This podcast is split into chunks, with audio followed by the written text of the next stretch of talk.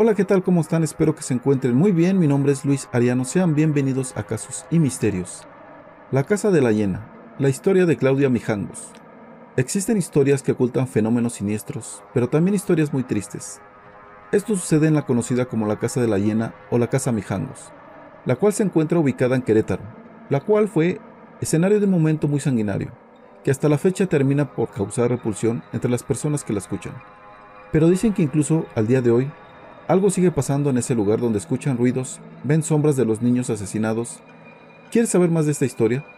Entonces siéntate, ponte cómodo, abróchate el cinturón y acompáñame a saber más de este escalofriante suceso. Recuerda que ya se encuentra disponible los podcasts de cada video en la plataforma de Spotify para que no te pierdas ninguno de los temas que cada semana subo.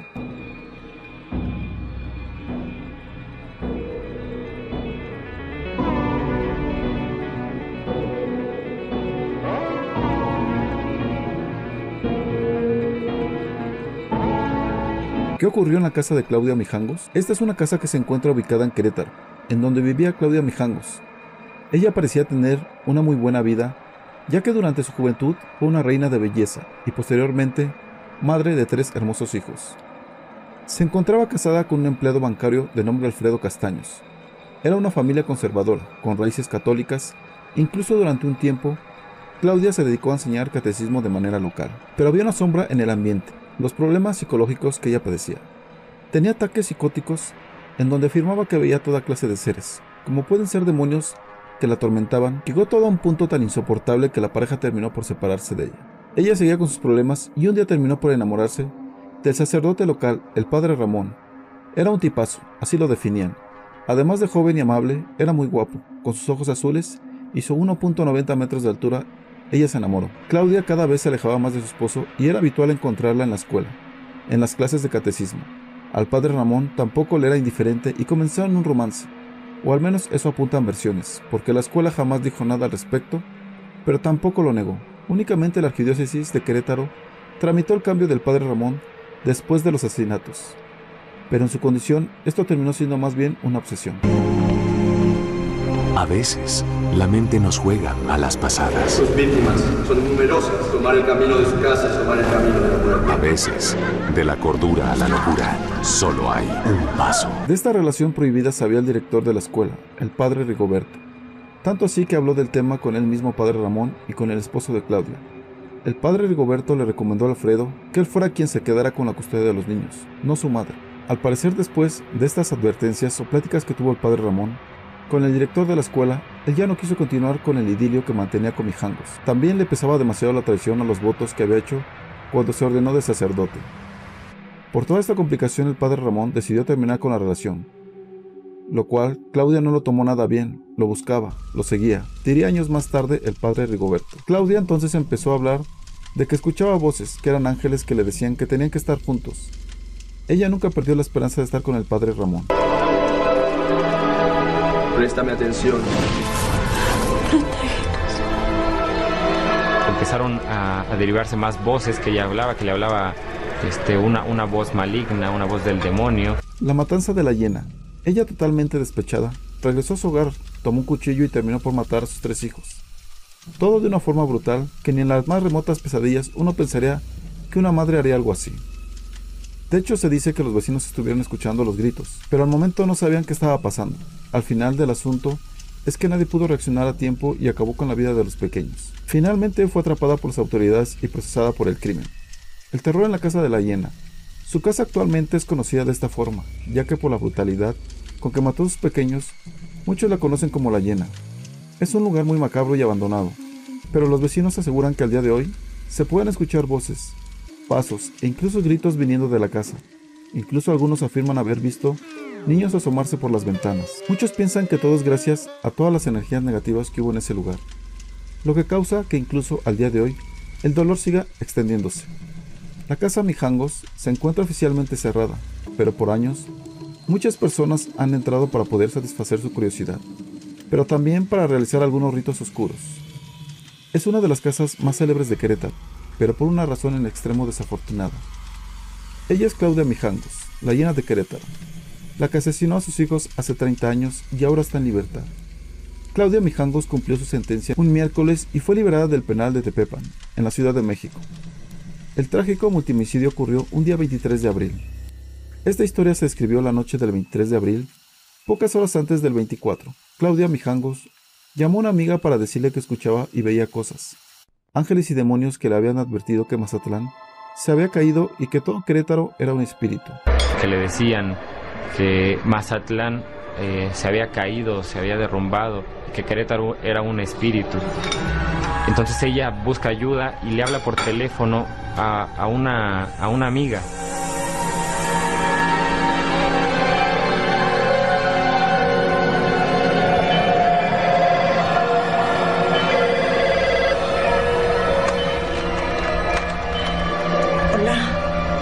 Mazatlán ha desaparecido. Claudia, ¿eres tú? No queda nada. ¿Qué dices? Todos están muertos. Su amiga trató de tranquilizarla y que en la mañana siguiente pasaría a visitarla. Verónica llegó al domicilio ubicado en la colonia Jardines de la Hacienda. Eran aproximadamente las 8 de la mañana del 24 de abril. Al entrar la mujer encontró en las paredes huellas de manos marcadas con sangre, en las escaleras encontró el cuerpo del hijo menor, Alfredito, de seis años, quien se encontraba muerto en un charco de sangre. La amiga llamó al ex esposo de Claudia y avisó a las autoridades. Cuando llegaron los peritos, encontraron también los cuerpos de Claudia, la hija mayor de 11 años y el de María Belén de 9. El cuerpo de María Belén se encontraba en su habitación con múltiples apuñaladas. Su madre dormía a un lado, llena de sangre y con un cuchillo en la mano. La Mijangos había sido trasladada a un hospital. Se encontraba en estado de shock. Años más tarde, con la suma de investigaciones y declaraciones, el padre Rigoberto, quien era director de la escuela en ese entonces, confirmó el romance que sostuvo el padre Ramón y Claudia Mijangos. Los especialistas adjudicaron la gravedad de su salud mental a la ruptura de esta relación. Claudia siempre fue cariñosa con sus hijos, con la gente muy amable, pero unos meses antes mostraba actitudes extrañas, aunque nunca violentas, así la describen sus amistades. La noche del 23 de abril, Alfredo había llevado a sus hijos a una kermés del colegio y posteriormente llevó a los niños a la casa de Claudia, donde tuvieron una discusión muy fuerte, supuestamente por el romance extramarital que ella sostenía. Alfredo en ese entonces se retiró. La kermés se hace cada abril, los domingos. Es una fiesta muy grande eh, al día siguiente no hay clase. Alfredo Castañón eh, lleva a los niños a una kermés de la escuela. ¿Me estás diciendo loca? Cuando regresa, él trata de hablar con ella para volver a regresar, vuelven a discutir. Claudia, hazlo por los niños. Ahora resulta que te importan mucho los niños. Pues no, no, no, no puedo. No puedo. Mi, mi corazón le pertenece a alguien que está en un plano mucho más elevado que tú. Muchas parejas se separan en un divorcio y como siguen unidas emocionalmente, después siguen peleando por los hijos. Ya deberíamos ir todos juntos, vamos a llevar a los niños con el doctor Flores, vamos todos. El 24 de abril, la casa se encontraba bañada de sangre, las escaleras, las recámaras y el baño. Peritos confirmaron que eran, por lo menos, 10 litros de sangre los que se encontraban regados por toda la casa. En la esquina de la recámara sobre un sillón, habían dos cuchillos de cocina, uno de 40 centímetros y el otro de 33 centímetros, ambos con cachas de madera en color café. Un tercer cuchillo de 31 centímetros se halló en la recámara de las hermanitas Claudia María y Ana Belén, caído sobre la alfombra y lleno de sangre.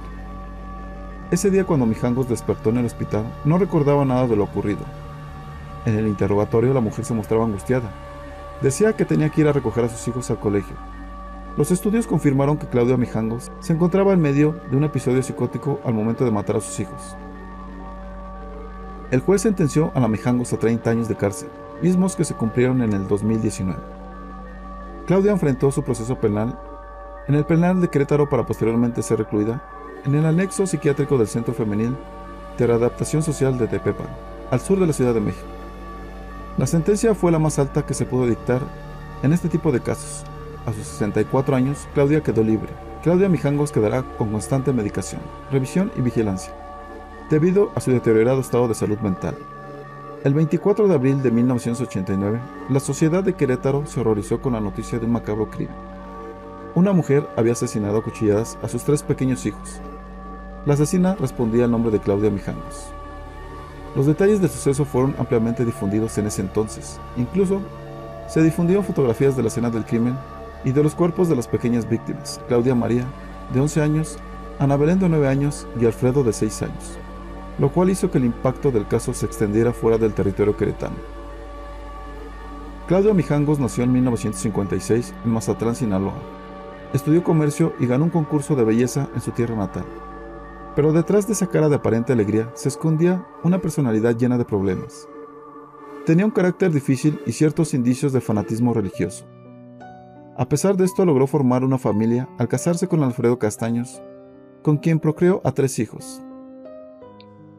La relación entre Mijangos y su marido era insostenible, por lo cual tomaron terapias de pareja, las cuales poco ayudaron. El rompimiento era inminente, incluso buscó que se anulara su matrimonio por la iglesia, pero esto no fructificó. A mí me tocó atender al señor Alfredo Castaño y a la señora Claudia Mijangos como terapeuta de pareja, los atendí. Ellos tienen una lucha de poder, uno trata de imponerse al otro y ceder significa estar uno sometido al otro y por eso se niegan a ponerse en la posición de ceder. Se les sugirió que disolvieran su vínculo matrimonial y se separaran en un divorcio. Los exámenes periciales confirmaron que no hubo ningún otro implicado en el caso, más que Claudia Mijangos. También se pudo establecer que la primera víctima fue Alfredo, después Claudia María y finalmente Ana Belén. Posteriormente, la asesina se lesionó a sí misma. Se le realizaron diversos exámenes psiquiátricos a Mijangos y se determinó que padecía esquizofrenia, depresión y epilepsia del lóbulo temporal, por lo que fue declarada inimputablemente, es decir, que no merecía castigo, sino una medida de seguridad de 30 años internada en el pabellón psiquiátrico de reclusorio de Tepepan en la Ciudad de México. El 24 de abril del 2019, la llena de Querétaro fue liberada tras cumplir con el periodo de reclusión que se le había dictado, aunque todavía sigue evaluada con problemas psicológicos, por lo que podría seguir en el hospital psiquiátrico. Ella ha afirmado que quisiera recuperar el control de la casa, para poder pasar el resto de sus días ahí. Actualmente la casa se encuentra abandonada. Una sobrina aceptó tomar la custodia de Claudio, pues por sus problemas psiquiátricos estaba incapacitada para valerse por sí misma. Días después se le internó en una clínica psiquiátrica. De la historia de terror real, se generó una historia de fantasmas, pues se asegura que los espíritus de los niños asesinados siguen morando en la casa abandonada. Por este motivo se ha convertido en un punto de encuentro de investigaciones de lo paranormal, a lo cual acuden al día de hoy muchas personas para sacar sus propias conclusiones. Esta historia parece sacada de una verdadera película de terror, de posesión demoníaca, para después asesinar a las personas que amas. Un hecho bastante lamentable, que sacudió no solo a Querétaro, sino al país entero por la forma en que sucedieron los hechos. Yo me pregunto, ¿valdrá la pena matar a tus hijos por un despecho, por amor hacia un hombre, el cual por diversas razones ya no desea estar más contigo? ¿Vale más esa persona que la vida de tus hijos? El cual debido a la brutalidad de los hechos, tal vez sus almas sigan rondando la casa. Donde se comenta que está lleno de sucesos paranormales. ¿Realmente crees que espanten? O que haya almas en pena que se escuchen ruidos o vean apariciones? Dime tú qué piensas de todo esto. Me gustaría saber tu opinión. Ya sabes que si deseas hacerlo, puedes dejar tu comentario. Si este video te gustó, dale like, manita pulgar arriba, compártelo con tus amigos y en tus redes sociales. Eso me ayudará mucho a seguir trayendo este tipo de historias para todos ustedes. Si no te has suscrito al canal, te invito a que lo hagas activando la campanita de notificaciones para que YouTube te avise cada que suba un video nuevo y no te pierdas ningún caso como este. Recuerda que cada semana subo videos nuevos. También recordarte que si deseas enviarme tu historia o tu relato, para que pueda ser publicado puedes hacerlo al correo que se encuentra en la descripción. Y bueno, por mi parte ha sido todo, les mando un fuerte abrazo, nos vemos en un próximo video, esto fue Casos y Misterios.